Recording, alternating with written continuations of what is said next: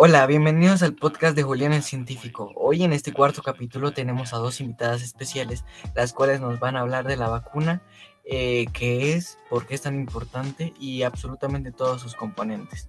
Eh, como principio, Mariana, eh, cuéntanos, ¿qué es la vacuna o qué es una vacuna? Y bueno, primero que todo, muchas gracias por la invitación. Eh, creo que es muy importante tocar estos temas eh, porque actualmente debido a la pandemia y todo este tema, pues hay mucha desinformación y todo el mundo quiere saber realmente qué son las vacunas, qué contienen y pues es muy importante comenzar por el qué es. Eh, bueno, las vacunas sencillamente son medicamentos biológicos creados a partir de microorganismos inactivos o atenuados que serán explicados pues más adelante. Eh, al mismo tiempo, eh, se hacen con el objetivo de generar inmunidad o proteger a un cuerpo de esos mismos microorganismos dañinos de los que fueron creados, sean tumores, bacterias, virus. Eh, precisamente ese modus operandi se enfoca en generar una clase de sustancia que utilice esos mismos organismos dañinos para lograr crear en el cuerpo del paciente un sistema de adaptación a una cantidad mínima del virus y entienda cómo debe protegerse eh, el cuerpo mismo en un futuro cuando enfrente al verdadero problema pues en toda su magnitud. Eh, siendo así, podemos entender que las vacunas eh, son una de las mejores creaciones que ha tenido la ciencia y la humanidad para el buen desarrollo de la medicina y pues claramente la salud humana. El origen y descubrimiento de la vacuna fue por allá en el 1000 después de Cristo eh, ya que en China existían métodos eh, similares al trabajo de una vacuna. Oficialmente se le atribuye al doctor europeo Edward Jenner en los años 1700. Eh, la historia pues, de su más grande invención se desarrolló al darse cuenta de que las mujeres que ordeñaban vacas en este entonces se contagiaban de viruela vacuna, pero eran inmunes a la viruela común.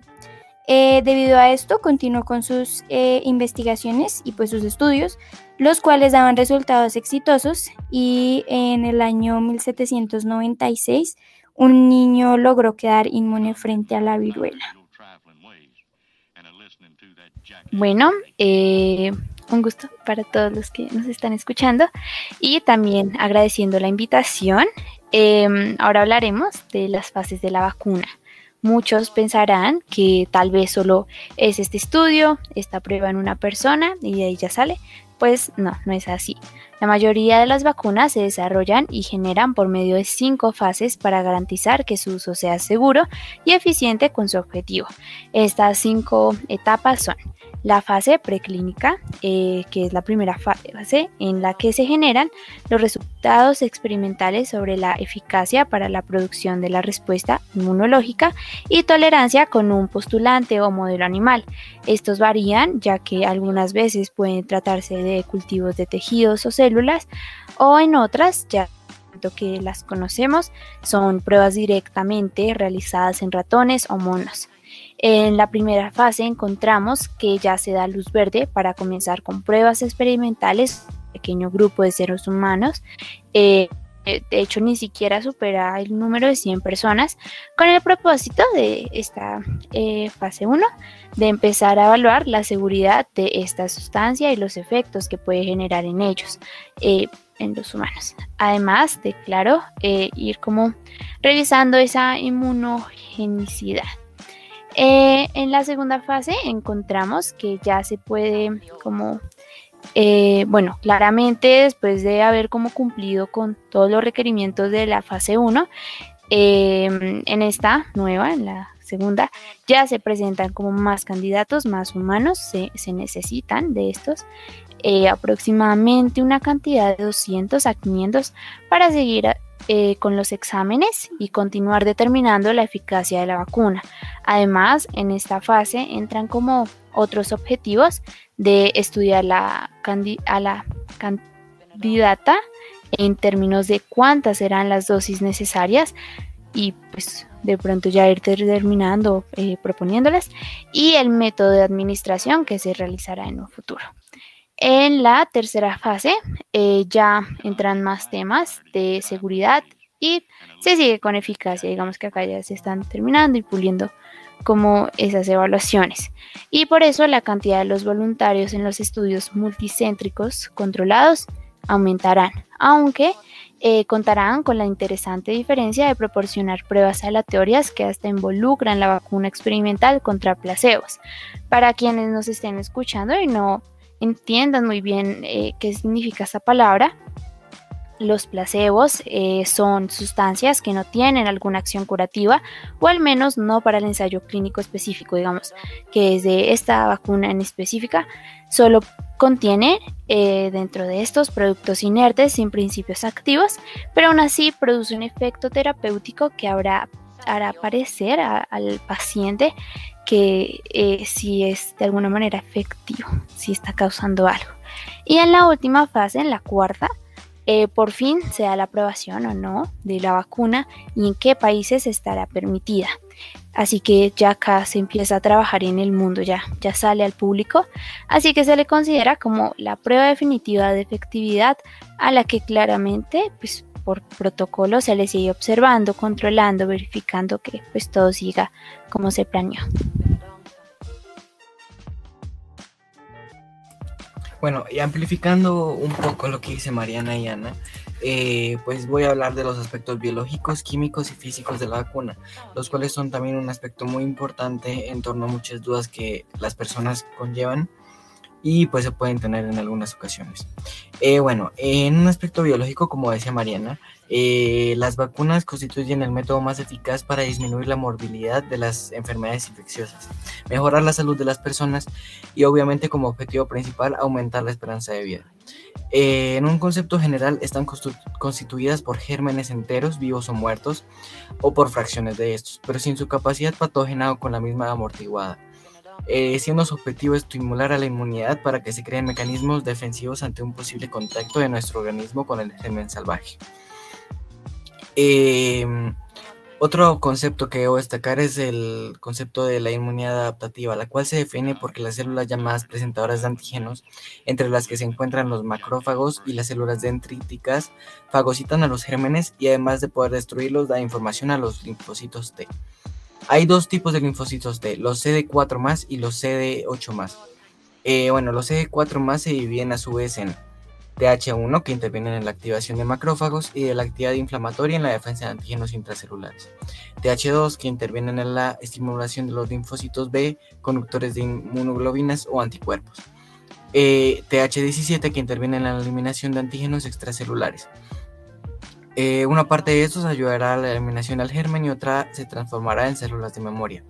Eh, y por último, los CD8, CD8 más se convierten en células tóxicas con poder para destruir los gérmenes. Eh, y también se pueden construir en, o se pueden transformar en células de memoria.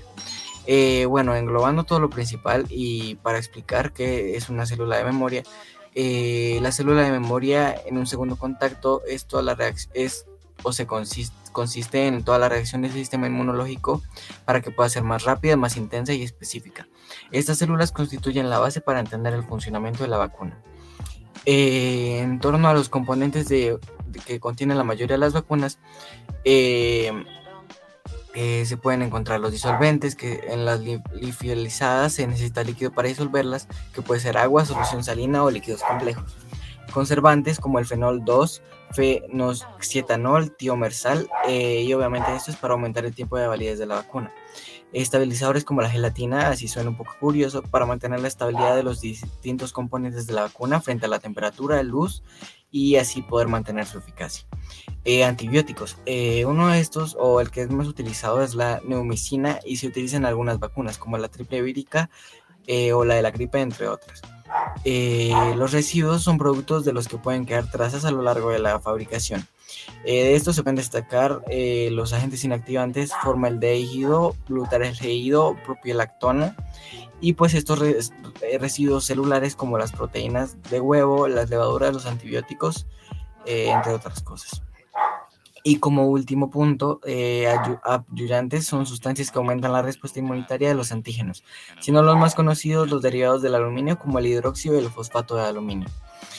Eh, en torno a unos aspectos más físicos, en torno a la conservación, eh, la temperatura y demás que se debe tener una vacuna, eh, el mantenimiento de la cadena de frío durante todo el proceso de transporte, conservación, manipulación y almacenamiento es fundamental para asegurar el éxito de la vacunación. Estos, o por decirlo así, las vacunas son medicamentos biológicos termosensibles y fotolábiles que pueden verse degradados por el frío, el calor, la luz, y esto puede ocasionar una pérdida en su capacidad inmunizante. Eh, esta pérdida es acumulativa, irreversible y se incrementa con el tiempo de exposición. La temperatura ideal de conservación de las vacunas eh, debe estar entre más 2 grados centígrados y más 8 grados centígrados. Eh, se almacenan las vacunas más sensibles al calor, que son las termolábiles, en la zona más fría, y las vacunas vivas en la zona menos fría. Aquellas que pierden su actividad a temperaturas inferiores a 0 grados, vacunas absorbidas, eh, estas vacunas se almacenarán según su frecuencia de uso y su fecha de caducidad. Em, ahora, eh, científica Ana, cuéntanos, en un aspecto más microbiológico eh, y más biotecnológico, ¿cómo se podría desarrollar las vacunas? Bueno, Em, hablando de microbiología, pues antes me gustaría dejar claro que es la ciencia que estudia los microorganismos, eh, bacterias, hongos, protistas y parásitos y otros agentes como virus, eh, viroides y priones. Em, desde ahí ya podemos para como relacionarlo con las vacunas. De hecho es muy claro eh, como la relación que, que tiene. Porque de hecho esta es la simple función que tienen, bueno, la mayoría de vacunas, las más usuales, ya que eh, últimamente, eh, estos últimos años, se han desarrollado otro tipo de vacunas que se comentarán más adelante. Em, pero pues en general, digamos que hacia la microbiología es a lo que apunta eh, el objetivo de la vacuna, ya que es hacia estos organismos, más exactamente a las bacterias o virus, es aquellos a los que la vacuna quiere llegar a parecerse para lograr combatirlos. Eh, esto se logra mediante mm, em, la creación, pues claramente, de las vacunas y una cantidad agregada de una pequeña pero segura em, pues, sustancia del virus o bacteria a la que se quiere eh, combatir. Em, pero usted se preguntará, ¿qué pasa acá? Porque eso ayuda si es el mismo virus que entrará al cuerpo. bueno, posteriormente eh, al organismo que entre, eh, más exactamente su sistema inmunitario eh, aprenderá a reconocer y a crear sus propias técnicas de defensa, más conocidos como anticuerpos. Los empezará a desarrollar por sí mismos. No es necesario que la vacuna entre y haga como sus mismas técnicas de defensa, sino eh, ayudará a que el cuerpo los desarrolle para que estos ataquen al virus o bacteria si es que llega a entrar al organismo de la persona que fue vacunada, eh, dejando como resultado una buena inmunidad para bueno, y eso es una palabra como muy 100% de que no le va a nada, así que es difícil como asegurarlo, pero sí em, se puede saber que saldrá con em, afectaciones más leves de las que podría salir un que no tiene la vacuna, en un caso de que eh, una persona se llegue a contagiar, por ejemplo, hablando del eh, coronavirus. Y así, mediante esto, es que también podemos explicar la clasificación de estas dos, estos dos tipos de vacunas en temas eh, microbiológicos. Las víricas y las bacterianas, que pues son fácil como de, distinguir por el nombre. Las víricas se refieren a la creación de vacunas eh, que parten desde los virus y eh, aquellas bacterianas son las que parten desde las bacterias. Eh, al mismo tiempo, em, estos dos tipos de vacunas se van eh, a otros dos grupos, no tiene que ver si, vienen de bacterias o de virus. Em, estas se categorizan también en otros dos grupos, que son las vacunas vivas, atenuadas, o las vacunas muertas, o también llamadas inactivas. Las vacunas vivas están compuestas por microorganismos que pueden replicarse en un individuo o pueden infectar células y actuar como inmunógeno sin causar una enfermedad natural. Las vacunas vivas suelen producir inmunidad humoral y celular. algunas vacunas vivas se acercan al concepto de vacuna ideal porque pueden producir una protección duradera de no más con una o dos dosis eh, y presentar eh, pocos efectos secundarios. Pero eh, las vacunas muertas o inactivas, acá no hay una mejor o menor, simplemente están esos dos tipos, se caracterizan por no replicarse, a diferencia de las vivas, en lo absoluto, debido pues, a que estos patógenos están muertos. lo que hace que tampoco se puedan revertir para que sean más virulentas o capaces de provocar enfermedad. Eh, a diferencia de las vacunas vivas, se consideran más seguras y más fácil eh, fabricación, pero son menos inmunógenas. Em, y bueno, me gustaría agregar acá, pues me, atrevo a hacerlo, eh, un poquito sobre aspectos biotecnológicos que tienen relación pues con las vacunas antes, digamos que dejarles acá como para que lo piensen, la biotecnología es algo como muy importante dentro de la ciencia, dentro de los avances, ya que representa, pues de hecho, esa misma oportunidad para crear una nueva generación, para avanzar, para progresar. En este caso, em, en términos de vacunas con mayor seguridad biológica y a niveles de respuesta, garantizar eh, un sistema inmunológico más eficaz, eh, optimizando claramente su manejo, aplicación, fabricación, protección y de igual manera eh, todas las como las nuevas formas que pueden venir las próximas vacunas. Eh, un producto biológico que ha revolucionado con todos los aportes de la biotecnología son las vacunas. Los científicos o pues sujetos, personajes que hace un tiempo aportaron y pues personajes que continuaban aportando elementos fundamentales hoy pueden dar eh, como garantizado como em, hechos que voy a contar a continuación que son como de pronto cosas que eran eh, inimaginables anteriormente. Eh, por si no saben, eh, las personas que nos escuchan, em, en el tema del COVID-19 se crearon pues dos vacunas, bueno, entre las muchas que se crearon, dos, más exactamente Pfizer y Moderna, son vacunas em, que no funcionan de la misma manera en la que hemos explicado que las vacunas funcionan, o bueno, como la manera más común o la antigua en la que se venía con la presentación de la vacuna, aquella de inyectar el germen eh, atenuado o inactivo en nuestro organismo. La realidad es que estas dos son de las primeras en el público que utilizan la tecnología del ARN, mensajero, también conocido como ARNM. Eh, se dice las primeras porque aunque esta tecnología ya lleva siendo estudiada y preparada por décadas, como pues todo en la ciencia tiene su tiempo, eh, está entre nosotros desde hace, es muy reciente, muy, muy, muy reciente, pero igual ya, ya tiene su tiempo ahí preparándose.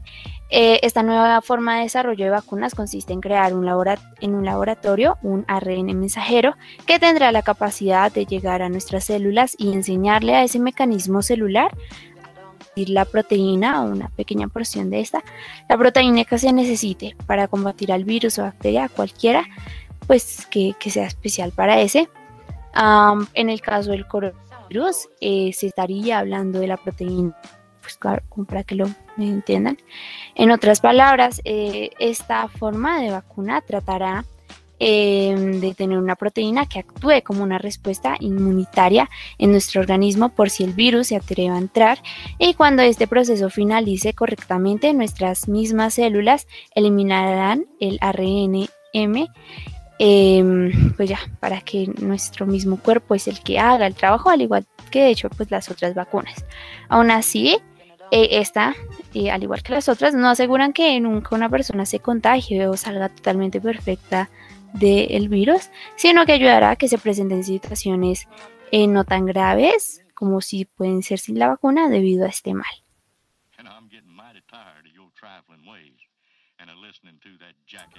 Muchas gracias por esos datos, Ana, pero eh, hay otra cosa que también es esencial a nivel de las vacunas y es el término de la bioética y también los aspectos socioambientales que son eh, partes o puntos que influyen mucho en la decisión de una persona a la hora de aplicársela o a la decisión en torno a la decisión de muchos países al obtener esta vacuna. Eh, pues para eso también está la científica Mariana que nos va a explicar acerca de este tema. Eh, bueno, como yo lo mencionaba en un principio, eh, creo que para nadie es un secreto toda la información y las especulaciones que conlleva pues la circulación y la aplicación de una vacuna, más en casos pues tan caóticos como el que aún vivimos con el COVID, con el COVID-19. Em, creo que constantemente se duda sobre la procedencia de las vacunas y cómo fueron diseñadas. A pesar de toda la información que ya dieron eh, Julián y Ana pues anteriormente, la gente fatalista intuye problemas que esta le podría generar. Entonces, pues hemos observado cómo se está difundiendo eh, información contra las vacunas.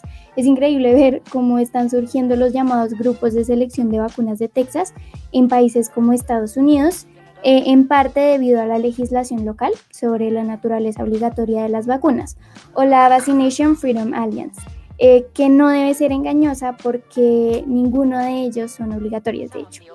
Eh, los medios de comunicación difunden información engañosa con dudosa credibilidad y se dirigen a determinadas campañas de vacunas eh, dirigidas por profesionales médicos, sin tener en cuenta que eh, lo que voy a decir es directamente citado de la OMS. Todas las vacunas autorizadas son sometidas a pruebas rigurosas a lo largo de las distintas fases de los ensayos clínicos y siguen siendo evaluadas con regularidad tras su comercialización, como nos lo comentaba eh, Ana. Además, los científicos hacen un seguimiento constante de la información procedente de diversas fuentes en búsqueda de indicios de que causen efectos adversos. Es mucho más probable padecer lesiones graves por una enfermedad prevenible mediante vacunación que por una vacuna. Muchas enfermedades prevenibles mediante vacunación nos pueden matar, los beneficios de la vacunación superan con creces los riesgos a los que exponen y sin vacunas habría muchos más casos de enfermedades y de defunciones de la Organización Mundial de la Salud, como ya lo había dicho. Eh, asimismo, en cada país hay instituciones que reglamentan y reconfirman el uso de las vacunas en sus países. El esquema de vacunación de Colombia está avalado por la Sociedad Colombiana de Pediatría y la Asociación Colombiana de Infectología, entre otras. Los riesgos de contraer una enfermedad grave por no administrar la vacuna son mucho mayores que el riesgo de que la vacuna produzca una reacción grave. De ser cierta esta información, un tanto especulativa y evidentemente conspiranoica, al menos una de las dependencias que acabo de mencionar que regulan todo el proceso de vacunación se daría por enterada de la situación y los primeros humanos en ser tratados con el biológico hubieran tenido comportamientos de los que tanto se habla. Em, por último, pues es claro que estas disputas relacionadas con la ética no deben evitarse porque pues no está prohibido, pero sí deben refutarse con información clara y de fuentes como son eh, la Organización Mundial de la Salud y las diferentes instituciones regulativas en todos los países que están avaladas mundialmente. Pues creo que ya eso sería todo. Muchísimas gracias eh, a todos los oyentes por escucharnos y esperamos que realmente apliquen esta información y que la lleven eh, también a sus entornos para eh, llegar a un campo mucho más amplio e informar a todos con la verdad. Sí, como decía Mariana, reitero los agradecimientos a ustedes y a nuestras dos invitadas que hoy nos han dado eh, muchos conceptos para aplicar el día a día. Y recuerden que muchas veces los escenarios que se pueden armar, que pueden ser un poco fatalistas, no son el fin del mundo. Eh, sino que las vacunas a veces son necesarias para un desarrollo en la sociedad y entre muchos otros aspectos. Eh, bueno, esto ha sido todo. Nos vemos en otro capítulo de nuestro podcast. Julián, el científico. Adiós.